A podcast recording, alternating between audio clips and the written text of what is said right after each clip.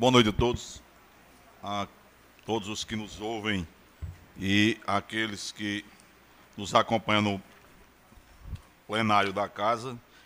Infelizmente, extraordinariamente, eu não sei o que foi que ocorreu com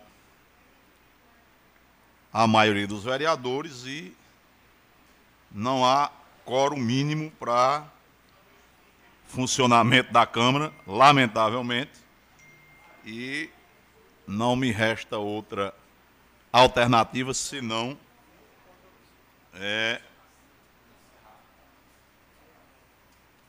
adiar todos os